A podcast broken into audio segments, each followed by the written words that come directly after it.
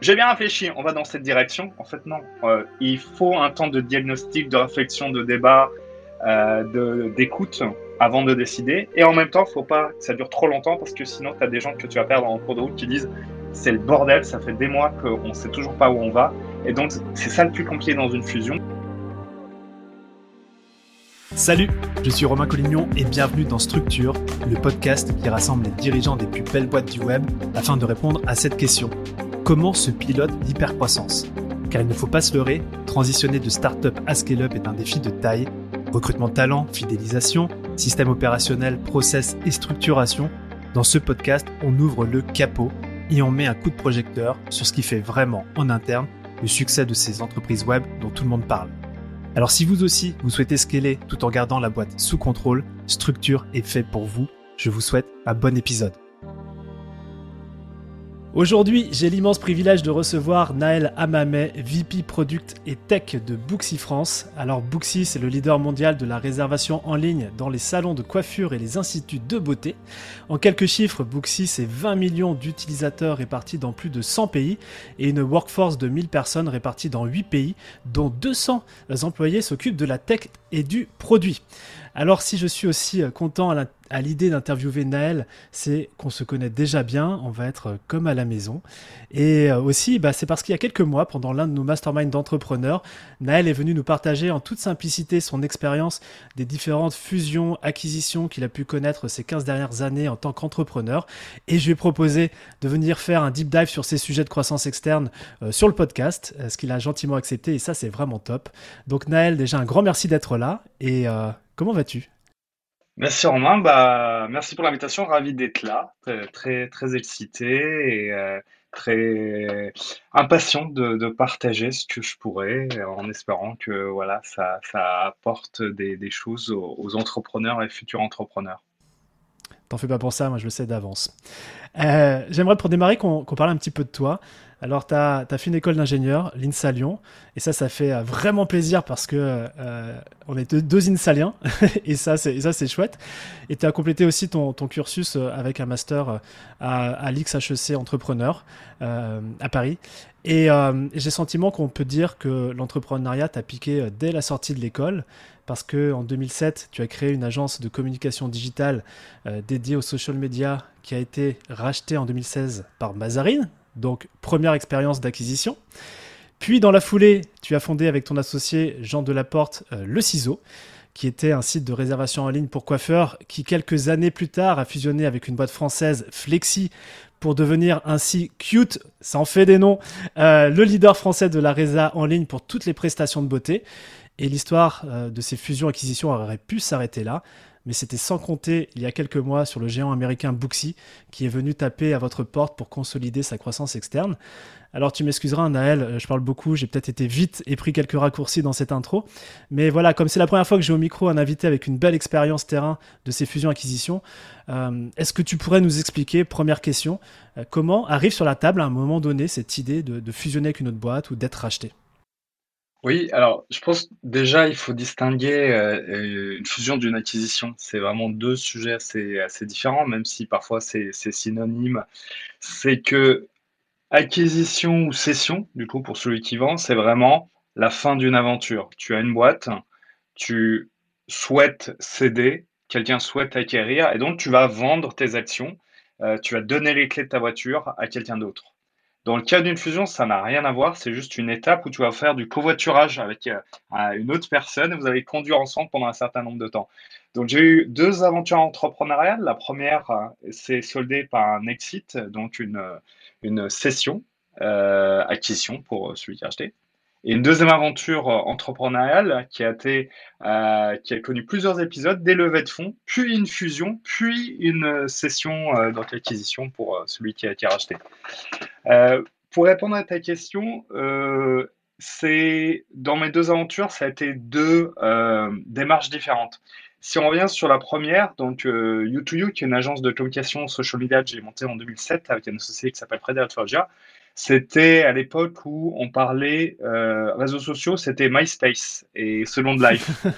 Euh, il n'y avait pas encore Facebook, Twitter, etc. Donc au départ, ça a été un peu long à démarrer, mais une fois que ça a démarré, ça, on a pu avoir euh, surfé sur les nouveaux réseaux sociaux qui arrivaient, Facebook, puis Twitter, Instagram et tous les autres.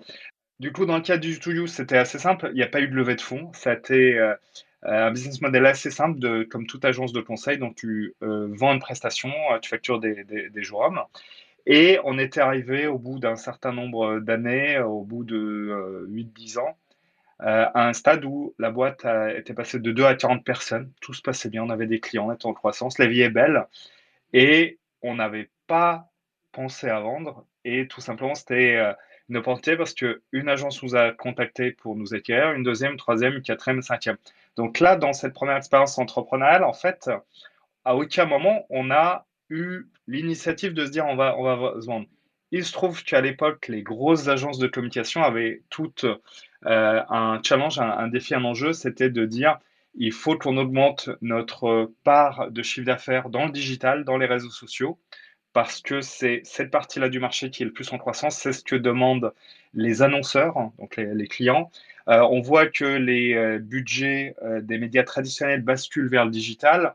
Donc il y avait à la fois cette envie pour les grosses agences de dire on veut dans notre mix de chiffre d'affaires avoir une grosse partie de digital et acquérir de, l'expertise, donc des, talents des hommes et des femmes qui maîtrisent le, le digital, des digital natives, euh, du social media. Donc en fait, première expérience entrepreneuriale, euh, à aucun moment on s'est dit on va vendre, euh, c'est vraiment après avoir rencontré. Ça t'est tombé dessus. C'est tombé dessus. Et donc, tu refuses une fois, tu discutes la deuxième, la troisième, tu négocies, et la cinquième, tu acceptes. D'accord. Très bien. Donc ça c'est ça, c'est le côté du coup session. Donc là c'est le côté euh, vraiment session. Donc tu, tu, avais ce côté session. Oui. Et donc tu as relancé après la boîte euh, avec Jean, donc euh, le ciseau. Voilà, donc deuxième aventure. Et là c'est une aventure qui est mm. ouais. Donc quand j'ai vendu la première You to You, il y a un deal qui est classique, c'est que tu, tu restes pendant deux ans. c'est peut-être un an, deux ans, trois ans avec un an out, etc. et à l'issue de cette période de deux ans, je suis parti et j'avais envie de monter une autre société. Donc, avec mon associé Jean Delaporte, on a monté une startup qui s'appelle Le Ciseau, qui permet de réserver son coiffeur en ligne en 2016. Et on a commencé, on était quelques-uns dans un euh, coworking qui s'appelait Romix. Et on a rencontré un certain Romain. voilà, pour la petite histoire. Et donc, Le Ciseau, c'était vraiment une startup euh, euh, qui permettait aux coiffeurs de trouver des nouveaux clients et au client de euh, réserver son coiffeur avec parfois des euh, réductions pendant les heures creuses et en last minute. Ça a très bien marché. On a démarré avec deux associés, puis on a eu deux collaborateurs, on est passé à quatre. On a fait une petite première levée de fonds euh, d'un million, puis une deuxième de 3 millions. On est passé à 30 personnes, la boîte se développe, tout va bien, la vie est belle. Et là, c'est poser la question de la fusion avec une autre société. Alors, pourquoi? Donc là aussi, euh, ça a été euh, quelque chose qui nous a été proposé par une autre société. Alors, on doit rentrer un peu dans les détails pour comprendre les enjeux et l'envie et euh, le rationnel derrière cette fusion. On est sur un marché hyper concurrentiel. Donc, déjà, il y a, à la fin, il n'en restera qu'un. et la question, c'est qui? Donc, il y a une histoire de vitesse, il y a une histoire de taille, il y a une histoire aussi de proposer une offre globale aux coiffeurs, aux clients. Il se trouve que sur ce marché, on s'en sortait, euh, il y avait ce qu'on appelle les marketplaces et il y avait les SaaS. Les marketplaces comme euh, le ciseau, euh, il, y avait d'autres concurrents à l'époque comme Tritwell ou Balina, c'était mise en relation entre un coiffeur ou un institut de beauté et un client. Et le business model, c'est que tu prends une commission sur le chiffre d'affaires, le business additionnel que tu apportes à ces professionnels. Et on s'en sortait plutôt très bien par rapport à nos deux concurrents. Le ciseau développait très bien. À côté de ça, tu avais l'univers des SaaS qui, eux, vendaient du coup un logiciel à la location, on va dire entre 50 et 100 euros par mois, et qui donnait aux professionnels de la coiffure des instituts de beauté un outil tout en un, une caisse, un agenda électronique, un CRM, etc., euh, qui permettait de gérer son business et sa clientèle. Et là, on était vraiment sur un business model B2B pur. Il se trouve que ce marché est en train de converger. Ces, offres à la fois de marketplace, donc je t'apporte des nouveaux clients, et cette offre de SaaS de je te donne un outil pour tout gérer. Il y avait un intérêt à la fois pour les acteurs de la marketplace et à la fois pour le SaaS d'avoir les deux. quel était cet intérêt? Côté marketplace, nous, on disait, en fait, on va avoir plus de facilité pour faire cette mise en relation si on a accès au logiciel. Bah Faut qu'on ait accès euh, à l'agenda pour avoir les disponibilités en temps réel. C'est le cheval de Troie un peu. Tu es en interne. Oui, et puis même d'un point de vue opérationnel, tu, un internaute arrive, il veut réserver ce coiffeur. Bah, c'est quand même pratique d'avoir l'agenda électronique du coiffeur en, temps réel et de synchroniser pour pouvoir lui dire ce coiffeur est disponible lundi à 15h, euh, etc. Donc ça, c'était, si tu veux, l'intérêt pour le marketplace euh, d'avoir accès au SaaS. Et du côté SaaS, c'était d'avoir une offre globale en disant, moi, je vous ai donné un outil B2B pour gérer votre business, mais vous me dites qu'il y a quelque chose qui vous manque, c'est la partie performance, new business, trouver des nouveaux clients. C'est les clients. Et ça n'a rien à voir. Ça n'a rien à voir comme métier. Tu as vraiment un métier, je te donne un logiciel, tu te débrouilles, c'est du B2B. Et il y a un autre métier qui est, eh ben, je veux aussi avoir une couche de marketing et de B2C pour t'apporter des nouveaux clients. Euh, Flexi, euh, du coup, qui est un acteur SaaS, qui est l'acteur SaaS leader, vient euh, nous voir en disant est-ce que ça fait pas sens d'un point de vue stratégique, produit, offre, qu'on fusionne pour finalement proposer les, deux offres complémentaires aux professionnels de la coiffure et d'un point de vue opérationnel, bah, améliorer les, les performances de chacun. C'est plus facile de faire une marketplace avec de la, de en ligne quand tu as accès à l'agenda électronique. C'est comme ça qu'on est arrivé à cette idée de fusion. Alors du coup, fusion, personne n'achète personne. C'est des entreprises à peu près de taille similaire. Et personne ne touche un chèque. En fait, tu as deux entités qui deviennent une seule et les actionnaires de chacune des boîtes deviennent actionnaires de l'ensemble. Et c'est là où ça n'a rien à voir avec euh, ma précédente expérience, où en gros, tu as la, grosse boîte qui te dit euh, Je t'achète, je te fais un chèque, tes actions elles sont à moi, et ta boîte va disparaître et être absorbée par la mienne. Dans le cadre d'une fusion, c'était personne n'a fait de chèque à personne. Moi, j'ai des actions de ma boîte, toi, tes actions de ta boîte. Et ben en fait, on va avoir des actions de la nouvelle entité qui sera plus grosse. On va tous être dilués, mais on va avoir des actions de quelque chose qui est plus gros. Donc au final, ça revient au même. Et l'idée d'une fusion, c'est qu'il y a un plus 1 phase 3, qui est de la synergie. Ça marche. J'ai pris des notes, j'ai des questions pour toi. J'espère que tu es prêt, Naël. Donc ça, cette fusion, c'est le covoiturage finalement. Vous voyez que vous allez dans la même destination, autant qu'à faire, on, rentre dans la même voiture. une voiture qui est du coup plus puissante, donc ça c'est chouette. Euh, j'ai une question sur euh, ce côté fusion. Qui est-ce qui, qui, opère ça? C'est euh, les contrats, justement le, capital, toutes ces questions un petit peu juridiques? On se fait, pour la, la, transaction, on se fait accompagner chacun par une banque d'affaires, euh, donc euh, par une boîte de M&A. C'est d'ailleurs euh, marrant, ça s'appelle Merger and Acquisition. Donc, en, général, ils s'occupent de, tous ces sujets, de la levée de fonds, de la session acquisition ou de la, fusion.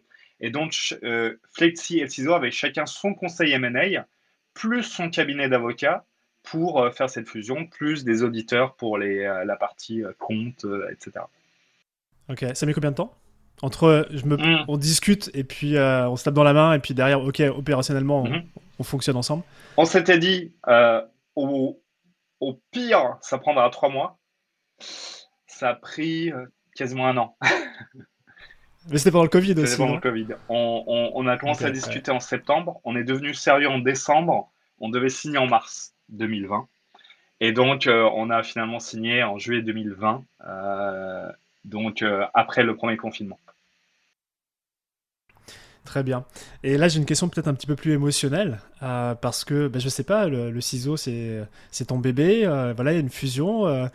comment toi, tu l'as vécu, justement Ça te paraissait complètement normal? Il y a peut-être aussi des questions d'ego. Voilà.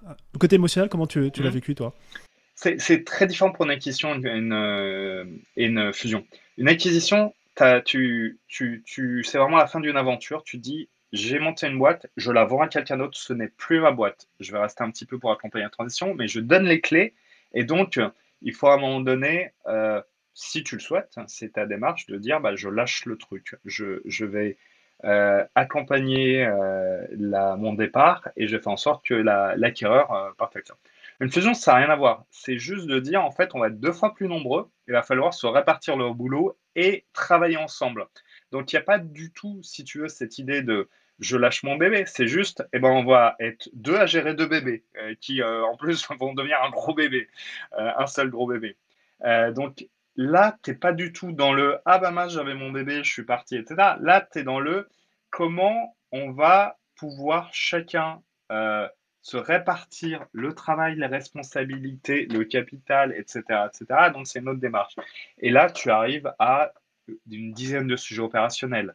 Il y a des équipes, il y a le partage des responsabilités entre, entre associés et fondateurs, euh, il y a le, euh, la marque, euh, les contrats de travail, l'alignement des outils, l'alignement des euh, les, les, bureaux. Les... On en parle? On en parle. On en parle de ça parce que bah voilà, t'as as vécu ça de l'intérieur. Euh, c'est différent. Alors soit fusion, on va plus parler de fusion, je pense maintenant plutôt que d'acquisition.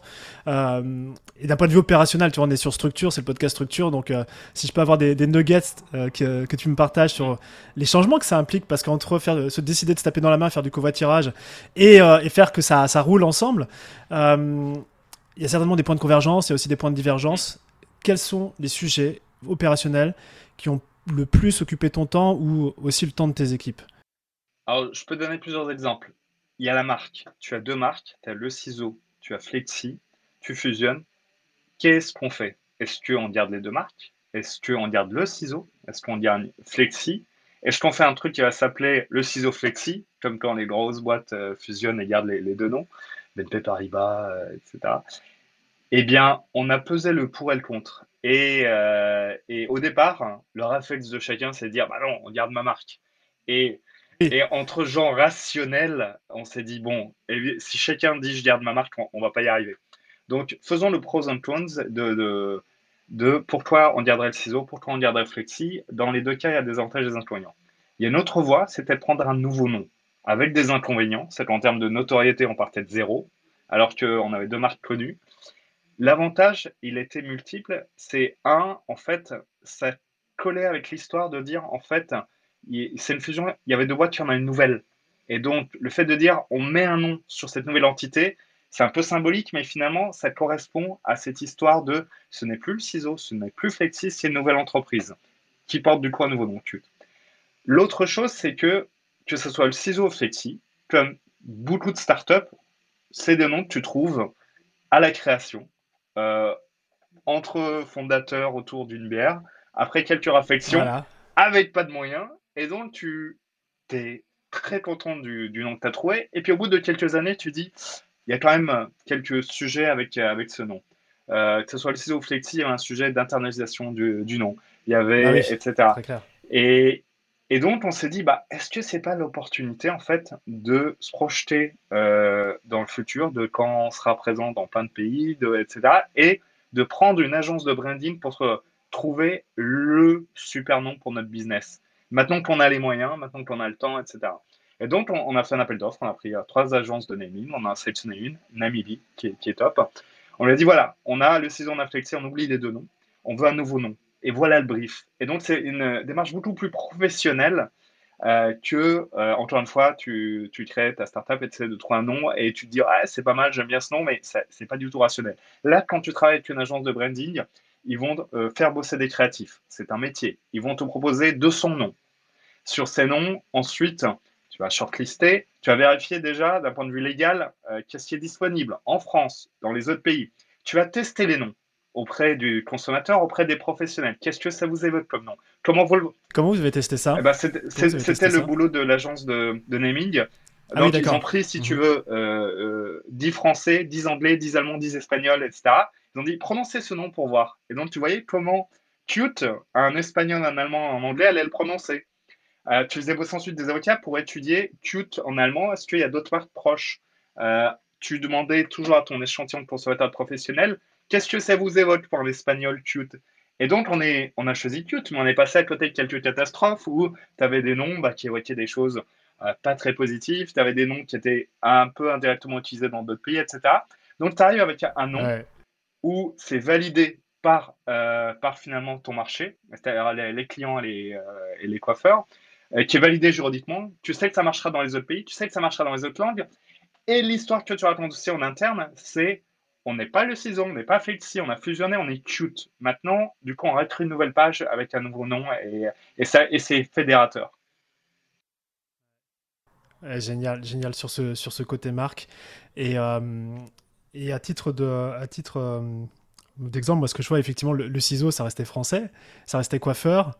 voilà, quand on a une visée internationale, quand on a une, une visée aussi qui n'est pas simplement euh, la marketplace, mais qui est euh, aussi le SaaS, bah, voilà, il fallait, il fallait changer certaines choses. Donc, euh, génial. Alors ça, c'est un processus, finalement, vous êtes fait accompagner pour, le, pour la marque. Peut-être en termes de communication, vous avez communiqué en interne, en externe, est-ce qu'il y a un processus de communication de la marque, de ce changement? Parce qu'effectivement, la notoriété, elle, repart de zéro. Mm. Alors comment on fait pour, pour construire sur la notoriété des autres marques? Par exemple, Flexi, le ciseau pour mm. lancer cette nouvelle marque Alors, tu as le, le ciseau qui était très connu en B2C, de par euh, le business B2C, et Flexi qui était très connu en B2B, notamment sur sa clientèle. On a mis en place une roadmap où on n'a pas inventé la roue, hein, on a étudié les best practices, euh, on a benchmarké. En fait, l'idée, c'était d'y aller étape par étape en disant, euh, au départ, tu as le ciseau qui devient cute. Ensuite, c'est Qt ex le ciseau. Et la dernière étape, c'est Qt tout seul. Et c'est un processus où tu vas le faire durer peut-être un an.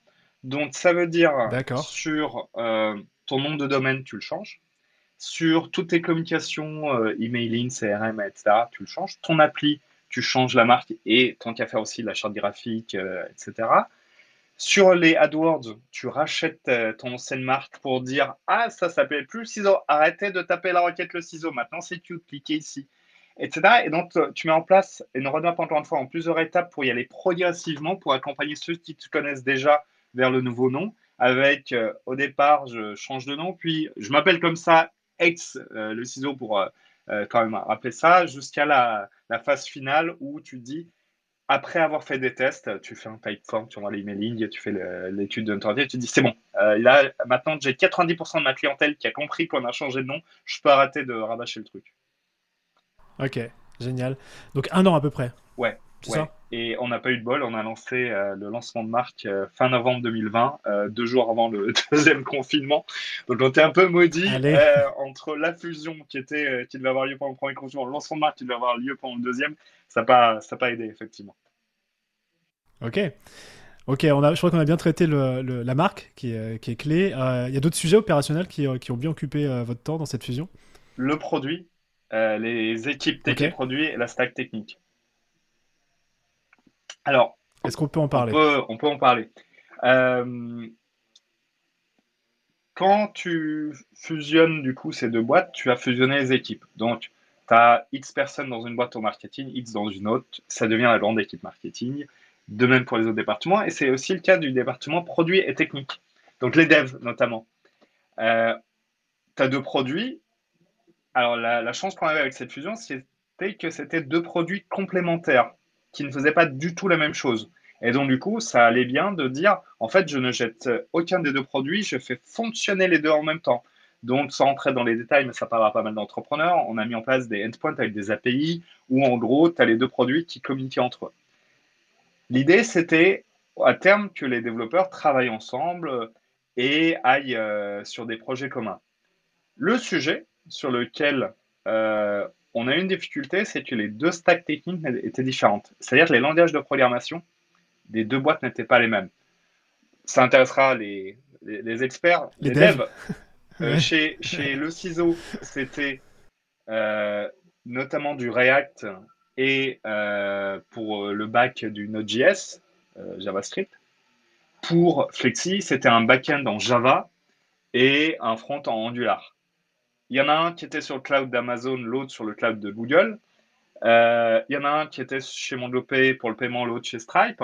Donc en fait, on a regardé le tableau à peu près sur 10 lignes. On en avait 9, on n'avait pas les mêmes trucs. ça, c'était un, un sujet on se disait, en trois mois, on a fini de faire les passerelles entre les produits. On a mis plus d'un an à faire communiquer les deux produits. Et surtout, on a mis un moment avant d'accorder les équipes techniques sur finalement quelle est la stack technique euh, retenue. Parce qu'un développeur qui bosse sur Java, tu ne peux pas lui demander du jour au lendemain de bosser sur Node.js et réciproquement. Donc déjà, il y avait une décision à prendre. On est dans la même boîte, pas aujourd'hui, pas demain, mais après-demain, il faudra qu'on ait tous la même stack technique et que tous les développeurs bossent sur le même langage. Donc, ça veut dire qu'une partie de l'équipe va changer de langage. Quel est le processus de décision pour ça? Comment tu décides? J'imagine dans un environnement où les gens ne veulent pas changer. Je me trompe ou pas? Qui se demandent pourquoi on changerait. Euh, en fait, c'est quoi le rationnel? Ils sont prêts à entendre qu'il faut changer, mais euh, si tu veux, c'est mais pourquoi on changerait euh, pour Java et pas pour, et pas pour Node.js ou l'inverse? Pourquoi, pourquoi React pour Angular? Moi, je veux bien me mettre à faire du Angular ou faire du React, mais, mais pourquoi? Pourquoi c'est à moi de changer et pas à l'autre? Et donc, c'était ça. Là, Et on allait, alors là, pour le coup, on était d'accord tous sur un point, c'est qu'on n'allait pas faire comme pour le branding, on n'allait pas prendre une troisième stack technique, la sortie suicidaire. Autant pour la marque, on s'est dit, allez, on sacrifie les deux marques pour en prendre une nouvelle. Autant pour la stack technique, on s'est dit, on va pas non plus prendre nos 20 devs et leur dire, bah, vous savez quoi, plutôt que de se mettre d'accord sur une des, euh, des, deux stacks techniques, on va tous en apprendre une troisième nouvelle. Euh, ça, c'était hors de question. Donc, eh ben, écoute, on s'est mis autour d'une table et on a pesé les pros and cons. Et ça durait des mois et des mois et des mois.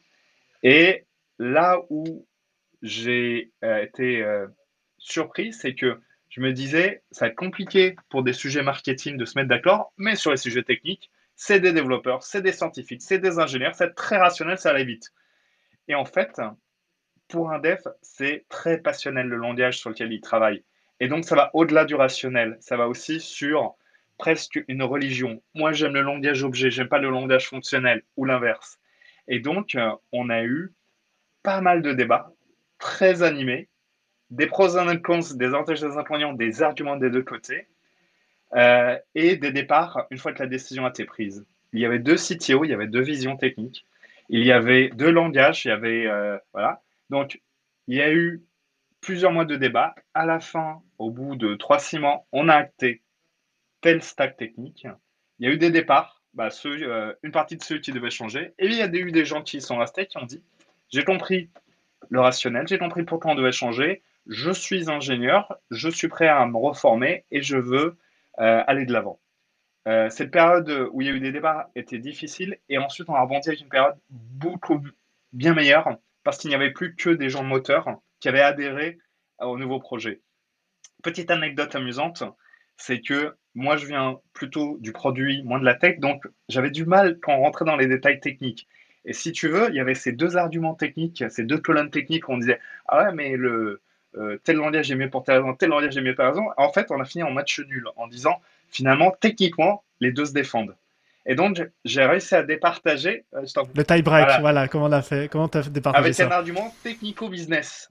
C'est-à-dire, je dis à l'équipe tech écoutez, ce qui va se passer, vu notre marché, c'est qu'on va racheter d'autres boîtes. On va peut-être fusionner avec d'autres boîtes. On va peut-être se faire racheter. Donc, moi, je ne suis pas capable techniquement de dire lequel des deux est le mieux. Ce que je suis capable de dire, c'est nos concurrents, que ce soit des concurrents qu'on va racheter, avec qui on va fusionner ou qui vont nous racheter, c'est quoi leur stack technique et du coup, quelle est celle qui est la, plus populaire et est-ce qu'on ne ferait pas mieux d'avoir finalement la même que tout le monde? Et du coup, je fais un benchmark euh, simple sans savoir finalement quel était le mieux en disant juste regardez sur le marché 9 fois sur 10 c'est plutôt euh, du JavaScript c'est plutôt de etc et donc j'ai dit moi c'est pas un argument technique c'est un argument finalement stratégique. Il faut qu'on aille vers la stack technique qui est la plus utilisée dans notre marché par les autres acteurs de ce marché parce qu'on sera probablement emmené à fusionner, racheter ou se faire racheter par ces acteurs-là. Et autant, du coup, ne pas être les seuls à utiliser le techno euh, dans notre coin sera plus compliqué ensuite pour euh, travailler ensemble. Ce que j'entends, c'est que tu as, mis un point dans le futur, une rationalité dans le futur, enfin une potentialité rationnelle dans le futur. Et finalement, toutes les équipes se sont raccrochées à ça et ça, la messe était dite à partir de là, j'imagine. Oui, oui, oui c'était, euh, ça aurait dû peut-être être fait plus rapidement, mais c'est toujours compliqué de trouver le bon timing entre ne pas brusquer parce que tu veux, si euh, le lendemain de la fusion, tu dis j'ai bien réfléchi, on va dans cette direction. En fait, non. Euh, il faut un temps de diagnostic, de réflexion, de débat, euh, d'écoute avant de décider. Et en même temps, il ne faut pas que ça dure trop longtemps parce que sinon, tu as des gens que tu vas perdre en cours de route qui disent c'est le bordel, ça fait des mois qu'on ne sait toujours pas où on va. Et donc, c'est ça le plus compliqué dans une fusion. Je vais donner là l'exemple du, du produit à tech, mais c'est vrai à tous les niveaux lors d'une fusion, c'est ce timing qui est clair entre pas trop vite, pas trop lent. Euh, il faut euh, prendre le temps pour donner la bonne décision après avoir écouté tout le monde et pesé tous les pros et cons. Et donc, ne pas être trop brutal et annoncer dès le lendemain des décisions alors que tu n'as pas eu encore toute la data pour décider. Et en même temps, pas que ça traîne un an, sinon tu, pendant, pendant un an, c'est trop flou. Ok, très très clair. Alors là, on a fait un deep dive sur la marque, on a fait un deep dive sur le produit. Maintenant, en termes de fonctionnement de la boîte, que ce soit le stack technique ou que ce soit peut-être l'alignement d'une politique RH, est-ce qu'il y a eu, euh, voilà, pareil, est-ce que vous avez un process de décision là-dessus? Comment, comment vous avez pu euh, gérer cette fusion de, du fonctionnement interne finalement de la, nouvelle voiture de covoiturage? Oui, ça se fait, ça se fait euh, un peu à, tous les niveaux. Tu as déjà le niveau des fondateurs associés. On était deux avec mon associé Jean. Ça faisait des années qu'on se pratiquait, on s'était réparti les rôles et ça fonctionnait, ça fonctionnait très bien pendant des années. Là, on fusionne avec Flexi. Il y a euh, le fondateur de Flexi. On se retrouve à trois et donc on se met autour de la table en disant comment fonctionner à trois, comment décider à trois. Une des solutions, ça a été de dire on se répartit finalement euh, euh, le, le, territoire. Naël va s'occuper du produit et la tech. Jean va s'occuper du marketing et, sales, Ilan va s'occuper euh, de la finance et RH, par exemple. C'était un des. Voilà. Et donc, ça permettait à chacun d'avoir son territoire d'expertise sur lequel il pouvait aller creuser un peu plus. Mais il fallait quand même continuer à communiquer à trois parce que même si chacun avait son, avait son territoire, il fallait que les, tout soit aligné. Et donc, c'est pas simple. C'est compliqué à deux, c'est très compliqué à trois. Euh, et ça me fait dire que on va y venir euh, peut-être sur la fin de l'aventure entrepreneuriale, c'est quand même beaucoup plus simple une acquisition qu'une fusion. Parce que l'acquisition, tu as un qui rachète l'autre, il fait un chèque, il dit c'est moi le patron, donc la marque c'est ça, la stack technique c'est ça, les règles c'est ça, je suis dix fois plus gros que toi, donc c'est comme ça qu'on va faire. Ce qui n'empêche pas ensuite de prendre quand même des bonnes practices, etc. Mais c'est toute la beauté et la difficulté d'une démocratie. Une fusion, c'est un peu une démocratie es, un peu, tu rejoins deux boîtes en trégo, tu fais du covoiturage, donc euh, c'est compliqué de se passer le volant euh, régulièrement et de se mettre d'accord sur la direction. Ok, très clair. Il y avait autre chose? Ouais, dans les autres exemples du coup de, fusion, tu avais ce sujet entre les fondateurs. Ensuite, c'était l'organigramme. Alors, il y, a des, y a des postes où c'est très simple. Euh, tu as une des deux boîtes qui a une DAF, l'autre en a pas. Donc ça, ça va vite.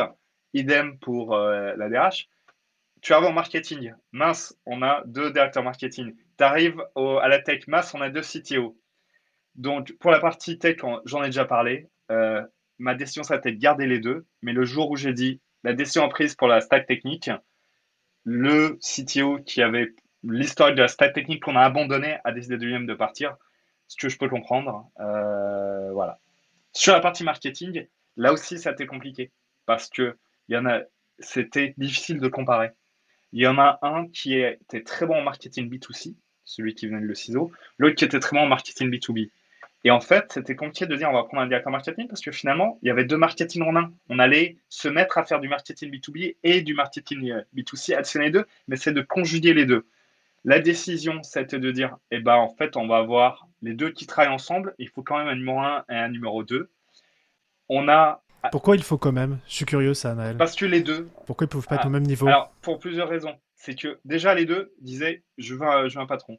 il, faut, il faut quand même qu'il y ait, euh, qu'il y ait quelqu'un qui, euh, qui, qui, décide. Euh, parce que il y a trop, quand même, même si c'est du B2B et du B2C, trop de domaines qui se recoupent. et à un moment donné, il fallait avoir un organigramme un minimum simplifié. On ne pouvait pas, si tu veux, avoir deux CTO, deux directeurs marketing, deux euh, directeurs euh, des opérations, etc., etc.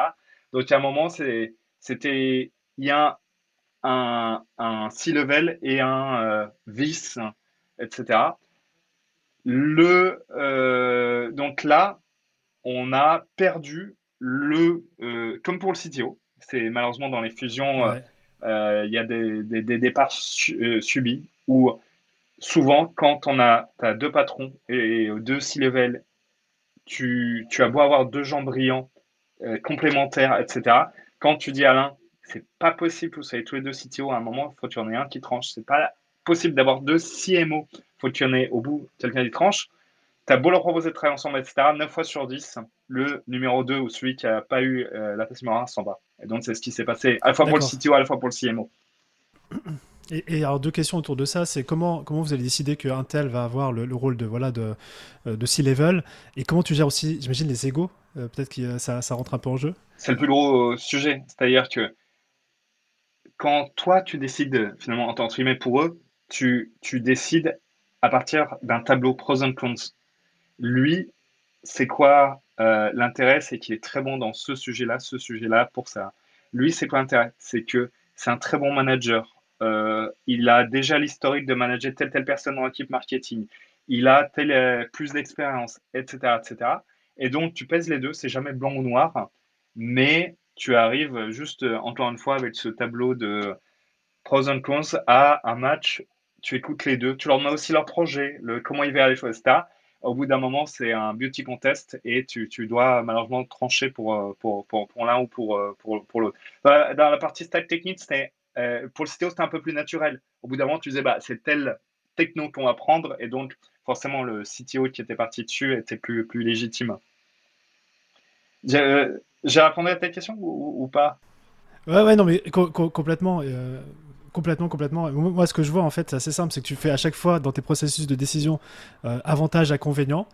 Puis après, tu regardes sur la future de la, du futur de la boîte et aussi le futur de chaque collaborateur et tu vois, c'est un peu le truc qui permet de trancher pour voir s'il y a un alignement finalement de, la décision qui va être prise. Par contre, quand tu annonces aux deux, euh, pour telle telle raison, j'ai décidé que tu seras numéro 1 et toi tu seras VP numéro 2, etc.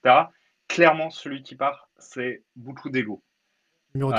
c'est forcément de l'ego parce que tu peux apporter euh, un package, augmentation salariale, finalement, euh, avec plus de responsabilités, plus de projets, quelque chose de plus intéressant, même en étant numéro 2, à un moment donné, c'est de l'ego. Et ça, euh, malheureusement, c'est compliqué. Ce problème d'ego, tu l'as aussi en dessous. C'est-à-dire tu fusionnes deux boîtes.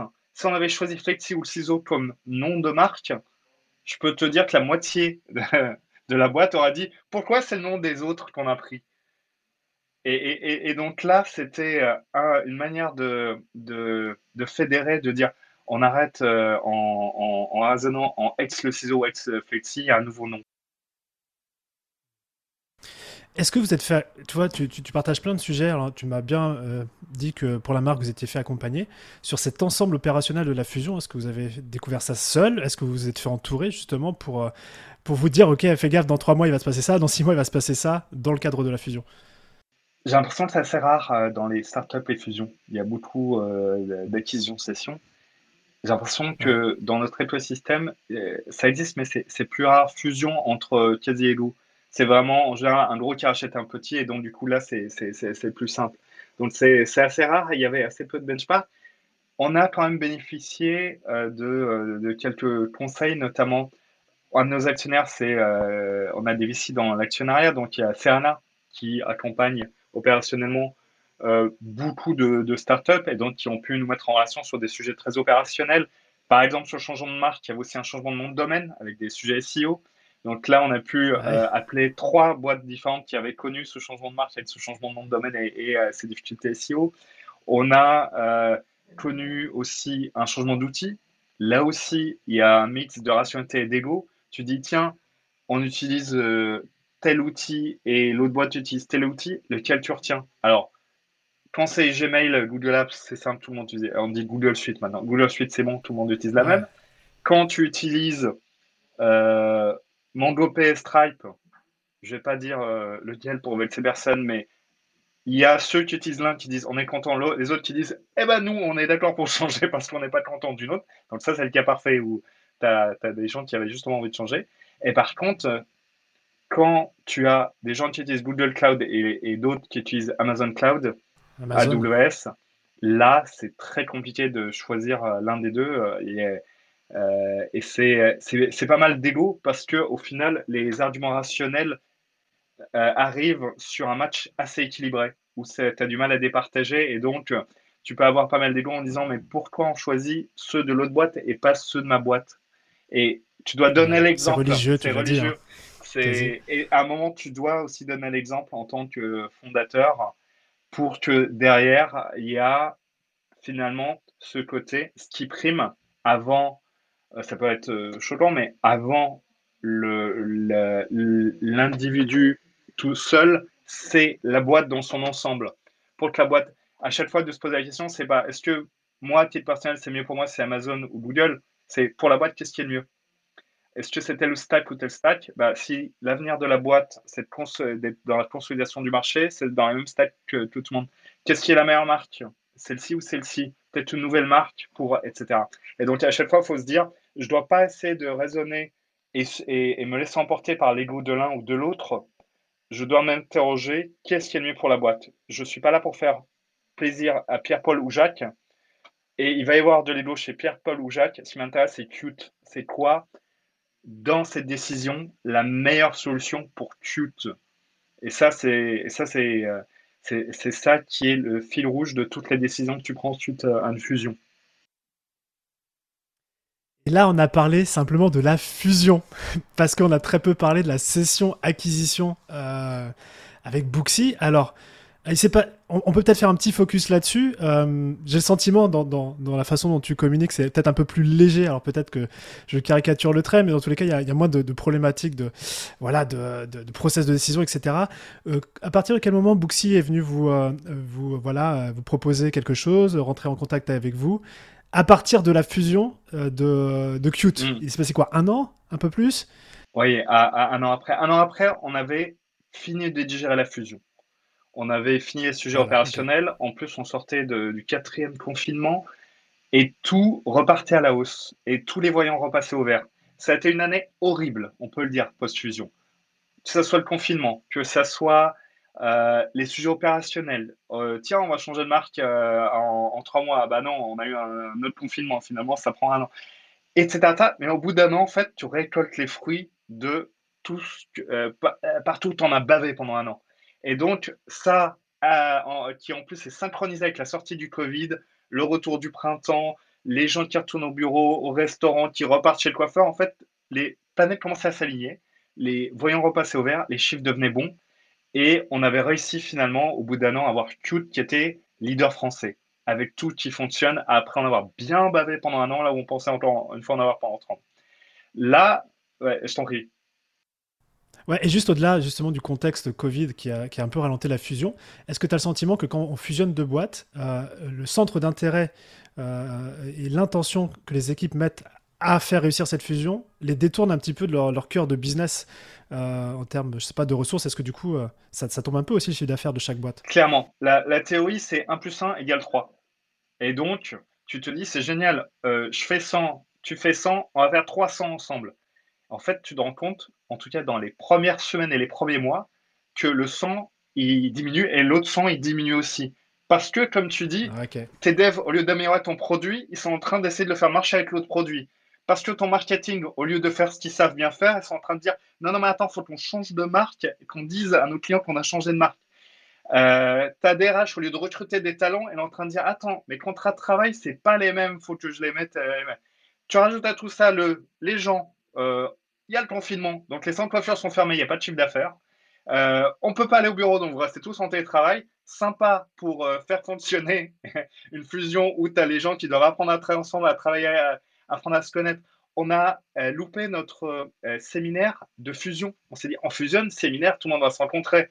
Et là, tu tapes le truc du Ah ben non, Covid, vous ne pouvez pas faire un, week-end ensemble. Et donc, de le 1 plus 1 font 3, en fait, c'est déjà ambitieux de faire 1 plus 1 égale 2. C'est déjà compliqué parce que, comme tu dis, déjà des équipes qui, faisaient leur, euh, leur, leur, boulot, ils sont obligés de se défocus pour réussir la fusion, changer d'outil, changer de manière de faire, changer de marque, changer de stack technique. Et donc, au moins pendant un an, ça te détourne de ton business de base. Euh, et tu rajoutes à ça le Covid derrière, c'est sport. J'ai le titre du podcast, la fusion la plus épique de l'histoire. Et à côté de ça, ça nous a euh, permis en fait d'être prêts pour l'étape d'après, qui a été euh, la session à Bootsy. Ouais. Est-ce que tu peux nous en parler? Ouais. Donc au bout d'un an, on était prêts. On se disait, allez, levée de fonds et, euh, et on passe, on passe la seconde. à ce moment-là, on était numéro un en France. Et on s'est mis à regarder ce qui se passe à l'étranger parce que le but de la levée, c'était d'aller conquérir d'autres marchés dans d'autres pays on commençait euh, à un peu maîtriser notre sujet en France et à se dire c'est pas gagné pour la France, mais c'est bien parti. Et donc, en regardant ce qui euh, se faisait dans les autres pays, on s'est rendu compte que pendant que nous, on fusionnait, qu'on se tapait le Covid, il y a des acteurs étrangers euh, qui faisaient la même chose que nous dans d'autres pays et qui avaient été plus vite et qui avaient levé plus de. Ça, c'est marketplace. Les, deux. aussi. Alors, ça qui est intéressant, c'est que nous, là, on a fait, il y en a qui étaient déjà nés. Ça, c'est marketplace. D'ailleurs, ils avaient, un nom pour ça. Ça, c'est enabled marketplace. Et, en fait, ce qu'on faisait en France et ce qu'on a fait en fait en fusionnant deux boîtes, eux, ils l'avaient euh, finalement fait dès le départ. Et ils avaient tracé, et ils avaient levé beaucoup de fonds. Ils avaient été aux États-Unis et ils ont levé avec des investisseurs américains. Ils étaient numéro un aux États-Unis et ils commençaient à se développer sur plein de marchés. Donc, est arrivé finalement une réflexion en se disant OK, pour la France, on est bien. On va aller attaquer d'autres marchés, mais on va être en concurrence avec ces acteurs globaux, euh, internationaux, qui ont, soyons euh, lucides, pris de l'avance pris beaucoup d'avance sur le produit, pris beaucoup d'avance sur les levées de fonds, pris beaucoup d'avance sur d'autres marchés. Et on a de la chance qu'ils ne soient pas encore en France. Le jour où ils vont arriver en France, on va être mal. Nous, on est en train de se dire, on va lever des fonds pour aller dans d'autres pays, mais le jour où eux, ils arrivent en France, ça va être compliqué. Ce qu'il faut savoir, c'est qu'en fait, ton produit, c'est le même, c'est les mêmes besoins en France, aux États-Unis, en Angleterre, etc. Donc, il y a, y, a une, y a une mutualisation, il y a une histoire de, de taille où on était 20 devs, Bootsy, dont on va parler, qui nous a acheté 200 devs. Et tant qu'ils sont pas en France, tout va bien. Le jour où ils arrivent en France avec un produit qui a été développé par 10 fois plus de devs, tu as beau avoir les devs les plus talentueux du monde, euh, tu as beau assurer ta roadmap produit, tu as beau bien travailler, au bout d'un moment, l'échelle de 1 à 10, ça, se voit sur le produit et donc ils te défoncent le jour où ils arrivent en France. Donc c'était ça le raisonnement, c'est de, dire, en fait, le, jour où on va aller dans d'autres marchés, ou alors eux, le jour où ils décident d'arriver en France, on sera, ça sera compliqué. Donc peut-être qu'on a atteint notre limite. Et donc là, tu as, vous avez une démarche proactive de les contacter, Booksy? Est-ce que c'était, on va dire, dans les deux sens, c'est-à-dire que on avait des appels du pied de Booksy et de leurs concurrents, puisqu'ils sont, on va dire, trois dans le monde euh, à être, euh, avoir grossi vite, à être gros. C'est quoi un appel du pied? Un appel du pied. C'est un message LinkedIn, c'est euh, un email, c'est beaucoup euh, LinkedIn, c'est beaucoup LinkedIn, mais c'est un truc que tu as, c'est des gains que tu as se des années en arrière. C'est ah c'est sympa ce que vous avez fait, j'ai vu votre levée de fonds aux États-Unis, mais euh, comment ça se passe sur le marché américain? Et donc tu échanges avec ces acteurs régulièrement d'un an à Il y a un autre acteur dont je ne citerai pas le nom, ils avaient voulu acheter le ciseau quelques années avant, on avait refusé. Et donc, finalement, tout le monde connaît tout le monde sur le marché. Et tout le monde communique par LinkedIn et tout le monde discute. Donc, le jour où on s'est dit, on va euh, envisager cette nouvelle levée de fonds pour aller sur d'autres marchés, on a informé les autres acteurs en disant, pour info, voilà, on en est en France. On pense qu'on a, on est en bonne phase pour avoir euh, gagné le marché français. Maintenant, on va s'attaquer à d'autres marchés. Euh, et donc, si tu veux, tu tends la perche. Et, et derrière, on a eu trois, trois gros internationaux qui ont, qui ont euh, saisi la perche tendue et on a eu des discussions avec trois acteurs euh, globaux et on a eu trois propositions. Et Bootsy, c'était le meilleur, c'était le leader, c'était celui avec qui aussi on, s'entendait. Et donc, euh, après quelques mois de discussion, ça a été vite là pour le coup. je crois que on a commencé à discuter en, en, juin 2021. On a eu une offre en août 2021. On a euh, dealé de octobre, deux mois, deux mois après. Quelques mois. Donc ça, ça fait moins de six mois. Et là, pour le coup, tout est simple. C'est-à-dire que Bootsy te rachète et te font un chèque, tes actions, c'est les leurs. Ta boîte, ça va devenir la filiale française Bootsy France. Ton produit, à, terme, il va disparaître. Tu vas prendre le, Bootsy, le produit Bootsy que tu vas traduire en français. Ta marque, c'est Bootsy. Euh, la façon de fonctionner, c'est comme fonctionne Bootsy, ils sont 1000, et tu vas adapter ça à la France. Alors, je caricature beaucoup, évidemment tu vas euh, leur donner pas mal d'insights sur ton marché, sur la spécificité de ton marché, sur des trucs que tu as découverts qui sont pas mal. Mais dans le cadre d'une acquisition, tu perds pas temps à débattre est-ce qu'on prend ta marque ou la mienne? Tu as une boîte qui est des fois plus grosse que toi. Tu, euh, Et toi, émotionnellement, parce que là, on n'est plus sur du covoiturage, on est plus euh, sur un autre format. toi, comment tu l'as vécu émotionnellement? Tu t'es dit c'est la fin d'une aventure, c'est quoi? C'est une transition, c'est une prochaine aventure? C'est une manière euh, différente d'arriver à l'objectif initial au moment où on a créé le ciseau. C'était de, de, dire on, mhm. de, on, a une vision, c'est de rendre la réservation en ligne possible entre les consommateurs et les coiffeurs. Ça, on l'a fait en France, on, l'a réussi après des levées de fonds et une fusion. L'ambition, c'était de le faire à l'échelle mondiale. Et donc, du coup, là où on s'est dit, on n'y arrivera pas à l'échelle mondiale tout seul, bah, la manière. Et ça, avec Jean, vous aviez. Excuse-moi, tu avais déjà la vision avec Jean euh, en 2016 quand vous avez créé le ciseau Là, cette vision internationale? Oui, oui, tout à fait. Ok. Euh, c'est à dire, on va devenir le Booking, le Doctolib, le, euh, la fourchette de la coiffure. et donc, tu te dis, en fait, on y arrive pour la France, mais on n'y arrivera pas tout seul pour l'international. Donc, une solution pour arriver quand même à notre objectif initial, bah, c'est de s'allier euh, à, celui qui est en train d'y arriver dans les autres pays. Et finalement, c'est un, deal win-win. C'est de lui dire, en fait, tu as gagné aux États-Unis, en Angleterre, etc. Nous, on a gagné en France. Tiens, la France, c'est déjà gagné. Tu, tu, tu, prends notre base de données clients, euh, nos coiffeurs, nos consommateurs. On met ton produit qui, admettons-le, est bien meilleur que le nôtre parce que tu as eu 200 devs, là, on en avait 20. Euh, on prend ta marque, on a déjà une équipe en place, tu vas aller beaucoup plus vite. Donc ça, c'est une question. Nous, pourquoi on l'a fait? C'est parce qu'on s'est dit, on va euh, gagner grâce aux produits Bootsy et, et puis on va gagner le monde et ça. Et eux, l'intérêt pour Bootsy de l'acquisition de Cute, c'est de dire, en fait, on va passer de zéro à 10 000 salons de coiffure Institut de beauté en France du jour au lendemain. On a déjà une équipe euh, on a déjà un, ARR euh, établi et on va beaucoup plus vite. L'autre intérêt, il est aussi financier pour euh, l'acquéreur. Ce qu'il faut savoir, c'est que ton multiple pour valoriser ta boîte, plus la boîte est grosse, plus le multiple est élevé. Donc, je te dis n'importe quoi, ils vont dire, bah là, vu la votre taille de boîte, c'est, c'est un exemple. Ça vaut C'est 8 fois le chiffre d'affaires. Eh bien, nous, comme on est plus gros et qu'on est international, c'est 16 fois le chiffre d'affaires. Donc, en fait, le jour où je vous rachète, le lendemain, j'ai déjà fait x2 en termes de, de, valorisation. Donc, c'est gagnant-gagnant. Et, plus j'attends pour vous racheter, plus je dois vous payer aussi. parce que vous avez continué à vous développer de votre côté. Et puis, je pourrais me lancer en France, mais ça veut dire qu'il faut que je recrute une équipe, que je me défocus par rapport à mon marché américain, euh, que j'aille vous piquer vos clients un par un, etc. Donc, euh, c'est. Euh, tu as deux manières de faire de la croissance, organique ou, externe. Et là, du coup, c'était un choix pour vous de faire de la croissance externe. Euh, qui permettait d'arriver sur le marché français euh, déjà en étant, en étant euh, gros sur ce marché-là.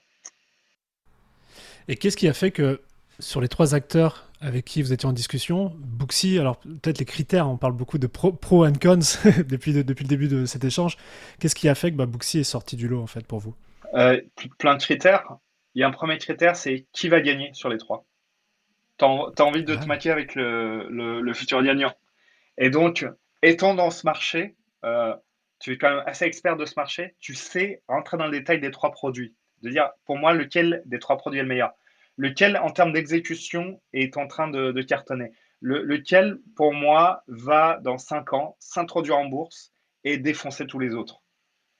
Et sur les trois, les trois fondateurs étaient d'accord, c'était Bootsy qui était le mieux parti des trois.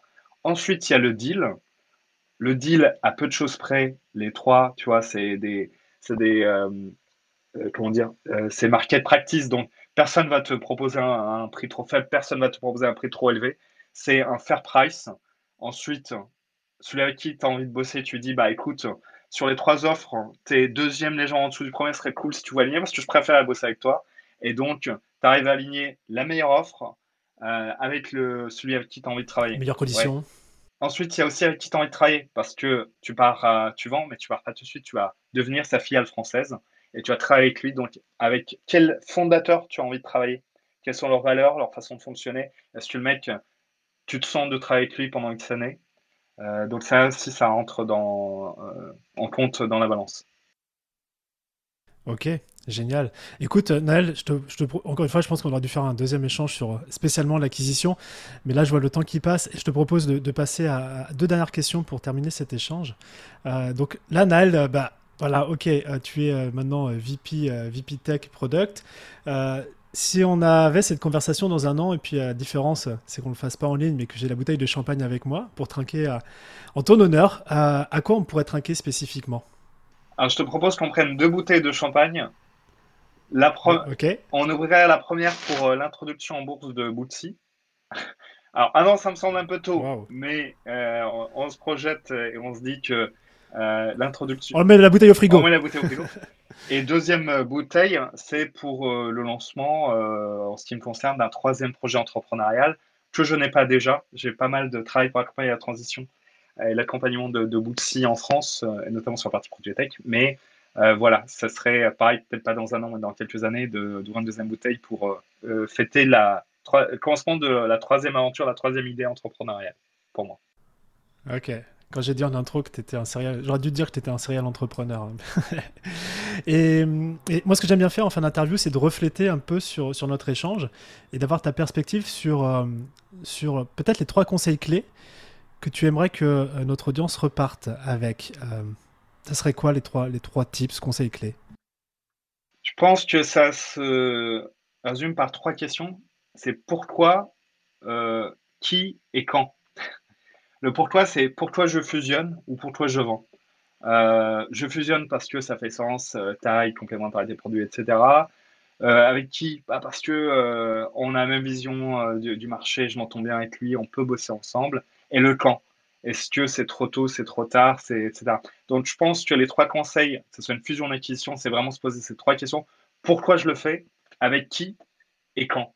Ok, très très clair. Euh, et euh, moi, franchement, j'ai passé un excellent moment avec toi et on est, on est rentré vraiment dans des coulisses euh, de, de, de, cette, de, cette, fusion, de cette session acquisition. Et je sais que dès qu'un entrepreneur dans mon réseau se posera la question, hop là, le petit lien sur l'épisode de Noël, parce que c'était vraiment, c'était vraiment énorme ce que tu nous as partagé. Euh, écoute, merci beaucoup. Hâte de suivre tes aventures, hâte de suivre le développement de Booksy en France, du coup, je on va le voir. Et euh, bah, je te dis à très bientôt. Merci Romain, c'était génial. À bientôt. Merci d'avoir écouté cet épisode de Structure, j'espère qu'il vous a plu. Si c'est le cas, parlez-en cette semaine pendant par exemple votre prochain déj entre entrepreneurs. Car chaque boîte que l'on aide à grandir avec cette sérénité qu'apporte la structure est pour nous un succès. Un succès pour le dirigeant et surtout, ne l'oublions pas, un succès pour le bien-être de ses équipes. Maintenant, si vous souhaitez contribuer encore un peu plus à cette mission, abonnez-vous et laissez-moi un commentaire sympa accompagné du fameux 5 étoiles sur Apple Podcast. Ça fait toujours plaisir. Et évidemment, si on peut vous aider à connecter et à échanger avec d'autres entrepreneurs qui sont eux aussi en hypercroissance, c'est notre métier. Envoyez-nous simplement un email à structure@romaincollignon.com et on trouvera forcément un compte entrepreneur fait pour vous. À bientôt.